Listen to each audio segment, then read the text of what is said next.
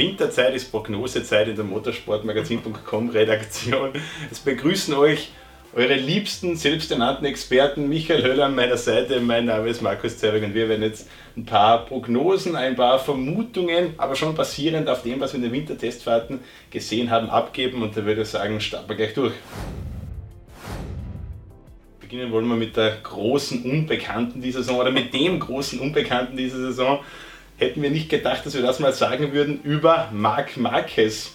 Die Verletzungsgeschichte kennen wir alle, im Vorjahr die gesamte Saison verpasst, verletzungsbedingt mit dem Oberarmbruch. Insgesamt drei Operationen und jetzt in den Tagen vor dem Saisonstart gibt es da zum ersten Mal richtig erfreuliche News aus Spanien zu hören. Marc Marquez hat das Okay von den Ärzten bekommen, wieder richtig mit dem Training durchzustarten. Zuerst ein Minibike getestet, dann mit dem Honda Superbike in Barcelona.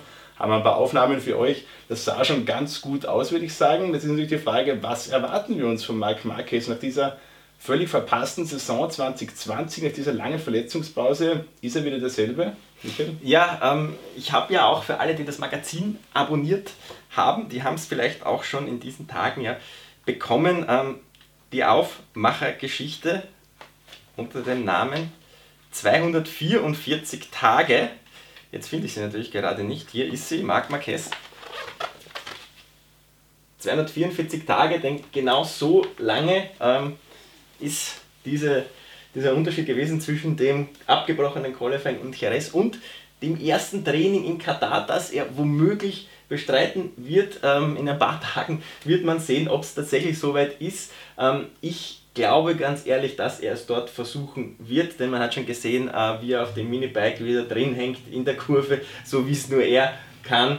Ähm, wie er dieses Honda Superbike, äh, das ja wahrscheinlich das Motorrad ist, das noch eine Straßenzulassung hat, das am nähersten an diesem MotoGP-Bike dran ist. Ich habe irgendwo gelesen, das kann man um 1,2 Millionen sogar irgendwo äh, ersteigern ähm, oder so. Ähm, ich glaube, er versucht dort auf jeden Fall, ähm, wird dann aber erst sehen, ob es tatsächlich geht oder nicht. Also das ist ja alles offen. Sie können ihn ja, Honda kann ihn ja starten lassen im ersten Training, dort im zweiten Training, sogar auch noch äh, im dritten Training, spätestens zum Qualifying müssen sie sich dann aber entscheiden, okay, lassen wir jetzt Marquez tatsächlich starten oder bringen wir ähm, dann doch Stefan Bradl an den Start. Also ähm, ich glaube auch nicht, dass sich Marquez erneut übertreiben wird, so wie im Vorjahr, als äh, ja, zwei Tage nach der Operation er irgendwie schon wieder zurück nach Jerez gereist ist und mit den frischen Platten und dann noch nicht mal ansatzweise irgendwie verhalten habe, dort zu fahren. Ich glaube, der hat das wirklich gelernt. Also ähm, im Rahmen der Teampräsentation ist er ja öffentlich aufgetreten, zum ersten Mal wieder auch vor über 100 Journalisten hat er dort im Zoom-Call gesprochen und das, was er dort gesagt hat, war schon ähm, schaumgebremst, ähm, so dass er quasi sich für die Saison jetzt mal nicht erwartet, sich selber nicht zu dem Favoritenkreis zählt. Ähm, und ich glaube auch, dass wir da einige Rennen äh, zur Saisonstart haben werden, wo der noch nicht voll bei 100% ist, mit Sicherheit. So er denn in Katar überhaupt einmal an den Start geht oder ob das dann vielleicht erst in äh, Portimao sein wird oder Jerez oder wie auch immer die Rennen dann heißen.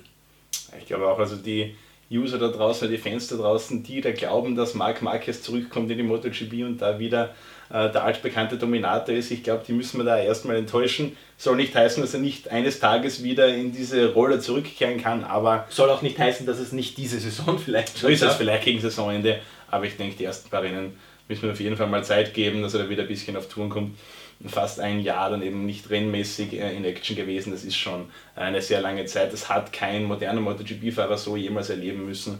Äh, und das ist schon eine Verletzung, die dann auch einen Marc Marquez wohl einbremsen wird. Ja, auch Lorenz hat ja auch gemeint, man darf auch diese psychische Komponente jetzt nicht unterschätzen, denn Marquez, so viele Stürze er auch hat, ich glaube 115 waren es, bis die erste schwere Verletzung da war in der MotoGP, ähm, der hatte immer Glück, ist in Mugello mit 300, ich weiß gar nicht mehr, 316, 320 km/h mal abgesegelt, hatte da irrsinniges Glück, als er an der Mauer vorbeigeschrammt ist in, in seinem ersten Jahr. Äh, schon Highsider in Sepang kann ich mich erinnern, die richtig weh getan haben, aber er ist immer verletzungsfrei geblieben und das bleibt natürlich auch im Hinterkopf so ein bisschen, okay, mir kann ja eh nichts passieren. Das wird jetzt nicht so in der Form wahrscheinlich denken, aber so ein bisschen denke ich schon, wenn man diese Rennerfahrer-Egos näher kennt und jetzt hat es halt doch mal äh, klack gemacht und man muss ja auch sagen, das hat ja auch bei Valentino Rossi damals was ausgelöst. Er war ja auch ewig nicht verletzt und dann 2010 äh, ausgerechnet in Mugello dieser, ähm, dieser auf, äh, Unterschenkel, Unterschenkelbruch war ähm, da hat man auch gesehen, das hat einige Jahre eigentlich gebraucht, bis der dann wieder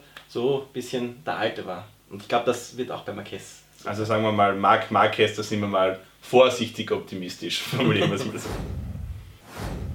Wer Marquez sagt, muss natürlich auch Valentino Rossi sagen, die zwei großen Gegenspieler der letzten Jahre. Valentino Rossi immer noch der MotoGP Superstar und auf den kommt 2021 eine neue Herausforderung zu. Zum ersten Mal seit 2012 wird er nicht im Yamaha Werksteam stehen, sondern im Kundenrennstall äh, Petronas Yamaha an den Start gehen. Neue Herausforderung für ihn, neue Challenge, neue Motivation vielleicht. Valentino Rossi, was können wir von dem erwarten? Viele Fans hoffen sich ja, dass das quasi der, der Push ist, den er braucht, um wieder zu alter Stärke, zu altem Glanz zurückzukehren. Traust du ihm das zu? Mm, zu ganz altem Glanz, das da bedeutet mehrere Siege pro Saison und permanenter Protestkandidat? Nein. Ich glaube schon, dass es ihm gut tut, jetzt nochmal so neue, einen neuen Impuls ähm, mit 42 Jahren äh, zu bekommen. Er ist in einem sehr, sehr coolen Team, also die ganze Truppe dort ist eigentlich relativ äh, lockerlässig aufgestellt. Es ist jetzt nicht so, Yamaha ist ja doch ein japanisches Werksteam mit sehr vielen ähm, Japanern auch in Führungspositionen. Da geht es schon sehr, sehr äh, knorrig, trocken zu. Das Sepang Racing Team ist da ganz anders. Ähm, Siegefeld, Seelenberg, also wer diese Charaktere kennt, ähm, die sind da schon etwas lockerer drauf. Er hat mit Franco Morbidelli einen äh, Teamkollegen, den er seit Jahren kennt, die auf der Range bei ihm in der Wulle gemeinsam, weiß ich nicht wie viele tausend Runden wahrscheinlich irgendwie auf irgendwelchen Motorrädern gefahren sind, sein das, sind das Dirtbikes oder Motocross oder sonst was. Ähm, ich glaube schon, dass ihm das selber gut tut, vor allem nach dieser extrem kritischen letzten Saison mit dieser Corona-Pause, mit vielen selbstverschuldeten Unfällen. Also der ist ja da schon in das schlimmste leistungstechnische Loch seiner Karriere hineingefallen und da ist das jetzt schon nochmal, glaube ich, eine schöne Initialzündung, aber ähm, mit der Yamaha wird es, glaube ich, schwierig, denn was wir so bei den Testfahrten gehört haben vom generellen Feedback, dieses Grundproblem, dass die Yamaha eigentlich alleine fahren muss, um richtig schnell zu sein, das wurde, wenn man sich gerade so Quadraro und Vinales auch anhört, das wurde nicht behoben. Äh, Zitat Vinales war gleich, wir müssen in der ersten Reihe, äh, wir müssen nach der ersten Kurve auf 1 oder 2 sein, damit wir eine Chance auf den Sieg haben. Jetzt wissen wir alle, Valentino Rossi war noch nie äh, der beste Qualifier. Letztes Jahr ist er, glaube ich, ein einziges Mal nur überhaupt in der ersten Reihe gestanden und zwei weitere Male in der zweiten. Und wenn du da aus der dritten oder gar vierten Reihe in seinen gehst, dann bist du auf der Yamaha eigentlich chancenlos. Da kann ein Valentino Rossi auch mit seinem äh, Geschick am Sonntag immer wieder das Richtige zu erwischen, äh, in der aktuellen MotoGP, glaube ich, nicht mehr zum permanenten Podestfahrer werden. Gebe ich dir recht. Das Einzige, was ich noch sehe, du hast es angesprochen bei Petronas Yamaha, ich glaube, die Teamstruktur ist mal gut für ihn, also die, die Charaktere, ein Wilko Seelenberger, ein Johann Stiegerfeld, auch ein Raslan Rasali, ich glaube, das sind alles Leute, die vom Charakter her sehr gut zu dieser eher lockeren äh, Art von Valentino Rossi passen. Rossi und Ucci soll ja genau. durchaus. Und ich glaube, was ihm entgegenkommt, ist, dass man da in dem Team relativ ähm, agil arbeitet. Also ich glaube, gewisse Entscheidungen brauchen im Werksteam, da man da eben sehr nah an das Werk Yamaha, eben an das Unternehmen gekoppelt ist, da braucht sehr vieles sehr lange, glaube ich.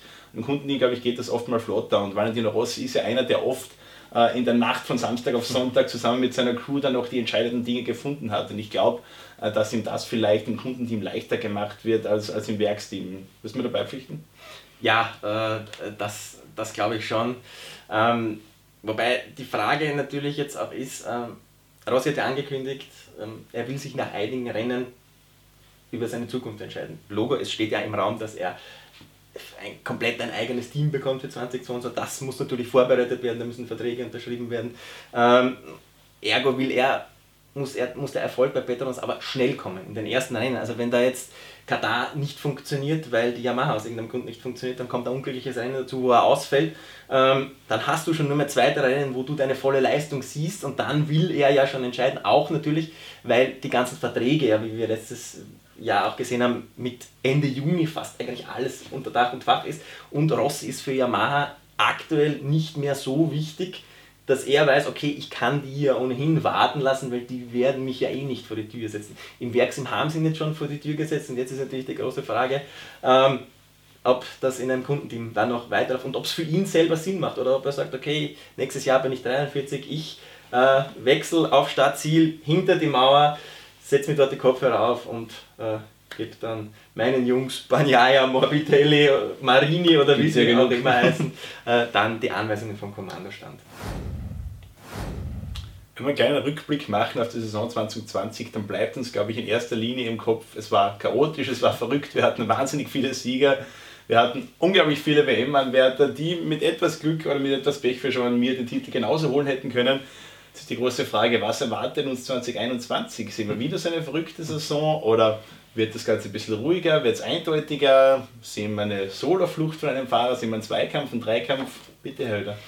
So, jetzt muss ich ganz tief da in den Kaffeesud hineinschauen, irgendwie. Ähm, nein, schwierig zu sagen. Also so chaotisch wie letztes Jahr wird es nicht werden, denn äh, diese Umstände, dass quasi wenige Tage vor dem Saisonstart plötzlich alles über den Haufen geworfen wird, äh, große Factories plötzlich komplett zudrehen müssen rund um den Globus.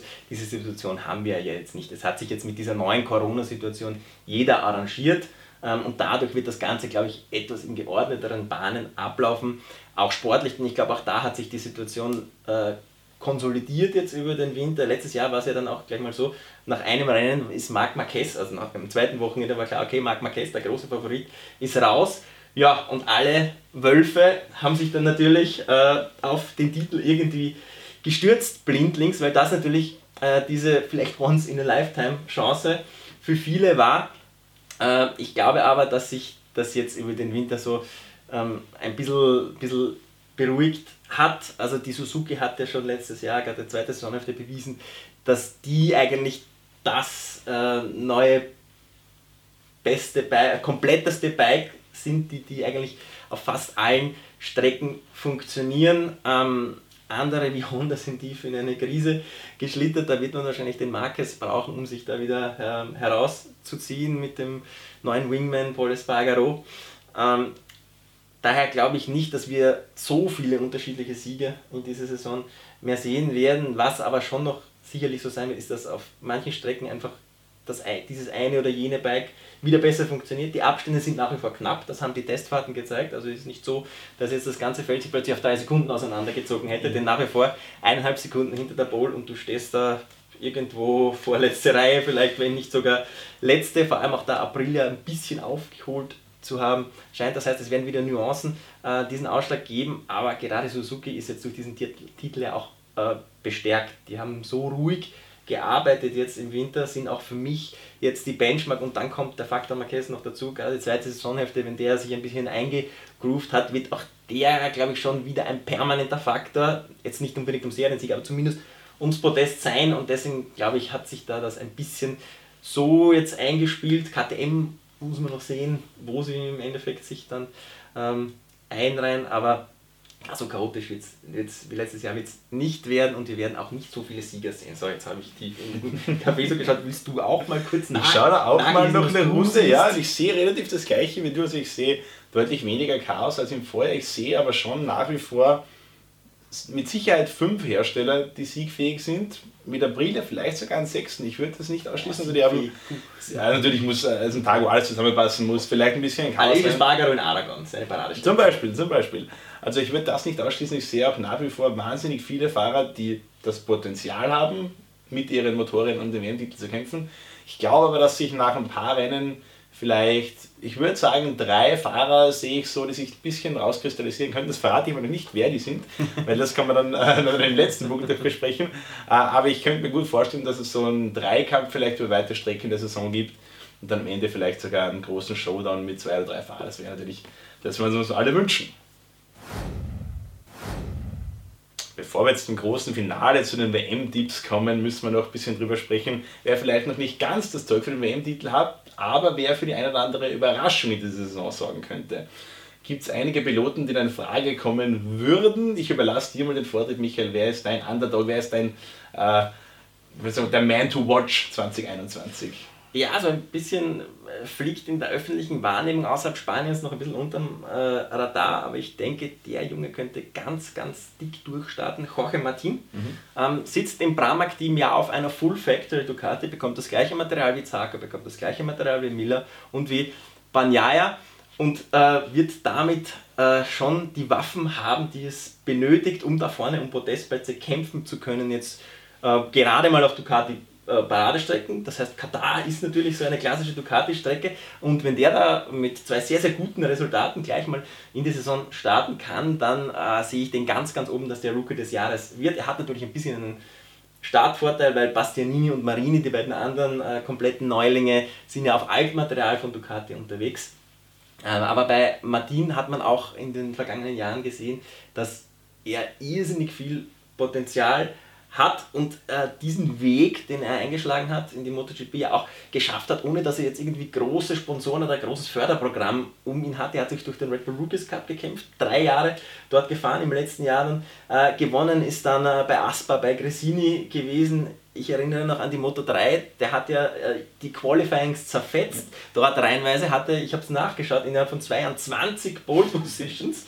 Das ist heute Polkönig der Moto 3, glaube ich. Das, das musst du erst einmal äh, so schaffen. Und auch letztes Jahr, diese Corona-Pause hat ihn da völlig aus dem Konzept gebracht. Er hat, ich glaube, zwei Rennen waren es, die er verpasst hat, wegen, einer, äh, wegen eines positiven Corona-Tests. Der war mitten im WM-Kampf hat dann zwei Rennen verloren, ist dann in den beiden Folgerennen ausgefallen. Da hat natürlich auch diese psychische Komponente, okay, ich habe jetzt womöglich 50 Punkte vielleicht sogar ähm, verloren. Dann war ja auch noch dieser unglückliche verlorene zweite Sieg in Spielberg mit den Track Limits, wo Martin eigentlich gewonnen hatte, dann einen Platz zurück musste, nur, nur Zweiter wurde. Äh, er ist in Valencia dann wieder sensationell gefahren. Also der hätte unter normalen Umständen letztes Jahr schon leicht Moto 2 Weltmeister äh, werden können. Und dann wäre er jetzt deutlich über dem Radar. Also Jorge Martin traue ich wirklich ganz viel zu und auf den halten ja auch alle so diese ganzen Talente-Scouts, wenn man mit denen spricht, so Seelberg, der dann immer wieder glückliches Händchen hat äh, und auch einige Italiener und Spanier halten ganz viel auf Jorge Martin. Und ich äh, sehe da auch großes Potenzial für den da und vielleicht sogar mittelfristig eine Bedrohung für Banyaya im Werksteam, wenn der nicht bald auf Touren kommt meine vollmundige Ansage. Gebe ich auch einen Tipp ab. Ähm, ich bleibe in Spanien, ich setze aber auf ein bisschen älteres Semester und zwar auf Poles Bagaro, den Honda-Neuzugang. Der hat mir sehr, sehr gut gefallen in den Testfahrten. Wir haben in den letzten Jahren gesehen, dass sich da viele Fahrer entweder komplett die Zähne ausgebissen haben an der Honda oder zumindest sehr lange gebraucht haben, bis sie wirklich auf Touren gekommen sind. Bei Boris Bagaro ist das innerhalb von wenigen Tagen passiert, wenn man sich ansieht. Es gab keine November-Tests, es gab keinen Sepang-Test, es ging jetzt in Katar erst los, aber er ist da richtig, richtig schnell wirklich gut ins Fahren gekommen. Er hatte nur einen Sturz und das war eher ein blöder Sturz, also einfach mit gebrauchten Reifen raus aus der Box, nicht richtig auf Temperatur, also jetzt kein, äh, kein klassischer Sturz, wie man sie von der Honda kennt. Trotzdem sehr gute Zeiten gefahren, obwohl er eben äh, nur einmal gestürzt ist und das eben sehr unglücklich. Also es gefällt mir sehr gut, diese Kombination aus schon wirklich gutem Speed äh, und doch einer gewissen Sicherheit. Wir wissen, der Background von Boris Bagaro von KTM, das geht so ein bisschen in die Richtung, auch wenn er meinte, die Motorräder sind schon sehr unterschiedlich, aber aggressives Fahren, das ist etwas, was Paul sehr gerne mag. Das hat er über seine ganze Karriere immer schon gesagt, die Yamaha-Jahre, das hat ihm nicht gefallen, dieses äh, smooth Fahren, das war nie seins. Äh, ihm gefällt, dass man das Motorrad richtig annehmen muss. Äh, und ich glaube, dass Paul Espargaro 2021 da ein paar sehr gute Resultate abliefern wird. Jack Miller hat ihn schon auf die Liste der Sieger in Werte für Katar geschrieben. Also so weit würde ich noch nicht gehen, aber ich könnte mir durchaus vorstellen, dass Paul Espargaro 2021 seinen ersten MotoGP-Sieg einführt. Heute habe ich sogar gelesen, Bruder Alej hat übrigens gesagt, er ist einer der vier Top-Favoriten auf den Titel. Wir wissen, die Espargaro-Brüder haben sich sehr gerne, also so weit würde ich noch nicht gehen, aber ich, ich glaube, Paul Espargaro könnte auf jeden Fall der beste Honda-Neuzugang seit Marc Marquez sein. Also das traue ich mich jetzt so zu sagen. Ja, da kann man wahrscheinlich gar nichts dagegen sagen. Jetzt kommen wir zum großen Finale der WM-Tipp. Ich möchte ja vorweg schicken, dass man äh, da jetzt dazu sagen muss, weiter daneben als der Kollege Höller im Vorjahr kann man nicht liegen, denn der hat gesagt, MotoGP-Weltmeister 2020 wird Marc Marquez. Äh, also WM-Tipp bin ich wieder langweilig und sage erneut Marc Marquez. Wir wissen, er hat im Endeffekt null Punkte geholt, also kläglich gescheitert, Michael. Ich gebe dir jetzt eine zweite Chance 2021. Bitte um deine WM, mach's besser. Als jetzt muss ich schauen, dass ich niemanden wie solche ankündige, sonst äh, wird das irgendwann mal kriminell und ich kriege keine Akkreditierungen mehr für die MotoGP.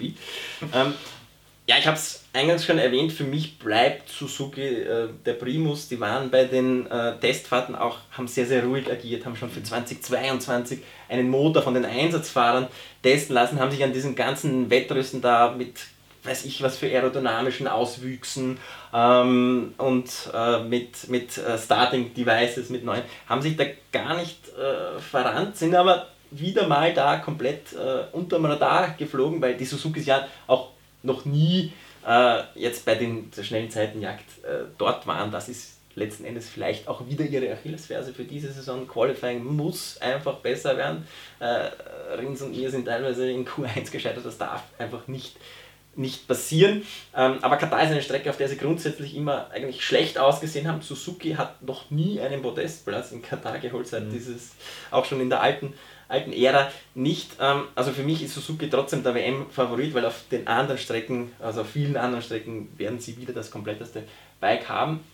Äh, ich sehe aber intern bei Suzuki Rins gegenüber mir sogar ein bisschen im Vorteil, weil er noch keinen Titel hat, weil er vielleicht ein bisschen der Hungrigere ist, ähm, aber auch weil er letztes Jahr, man darf das nicht vergessen, der ist eigentlich die halbe Saison äh, mit einer kaputten Schulter ja auch gefahren, ist ja auch in Jerez äh, gestürzt, hat ein Rennen verpasst. Es hat einige Rennen gedauert, bis der halbwegs auf Betriebstemperatur war. Da war auch viel Unglück dabei, abgeräumt worden. Ähm, in Spielberg in Führung liegend ausgeschieden im Infield dort, wenn ich mich jetzt richtig erinnere. Ähm, deswegen sage ich, Suzuki wird Weltmeister und tendenziell 60 zu 40 Alex. Ja, ich lege mich ein bisschen mehr fest als du. ich sage zu 100% äh, Jack Miller wird MotoGP-Weltmeister 2021. Uh -huh. ich bin der Meinung, dass er im Vorjahr schon einfach durch wirklich großes Unglück nicht zum Titel gekommen ist. Wenn man es dann